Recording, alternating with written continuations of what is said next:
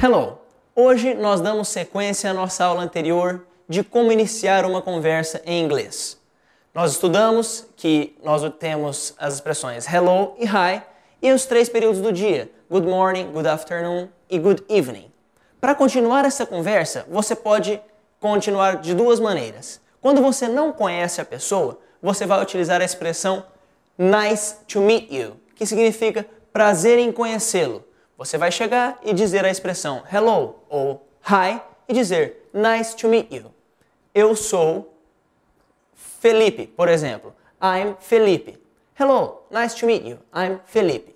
Caso você já conheça essa pessoa, você não vai utilizar a expressão nice to meet you, que significa prazer em conhecê-lo. Você já vai perguntar como vai. Então você tem duas principais expressões: how are you ou você tem a expressão what's up. What's up é uma expressão muito utilizada, porém mais informal. Você chega, hello, how are you? Como vai você? Ou quando você chega para um amigo e é mais informal, hello, what's up? Eu sou o Felipe Dib e essa foi a nossa aula de hoje.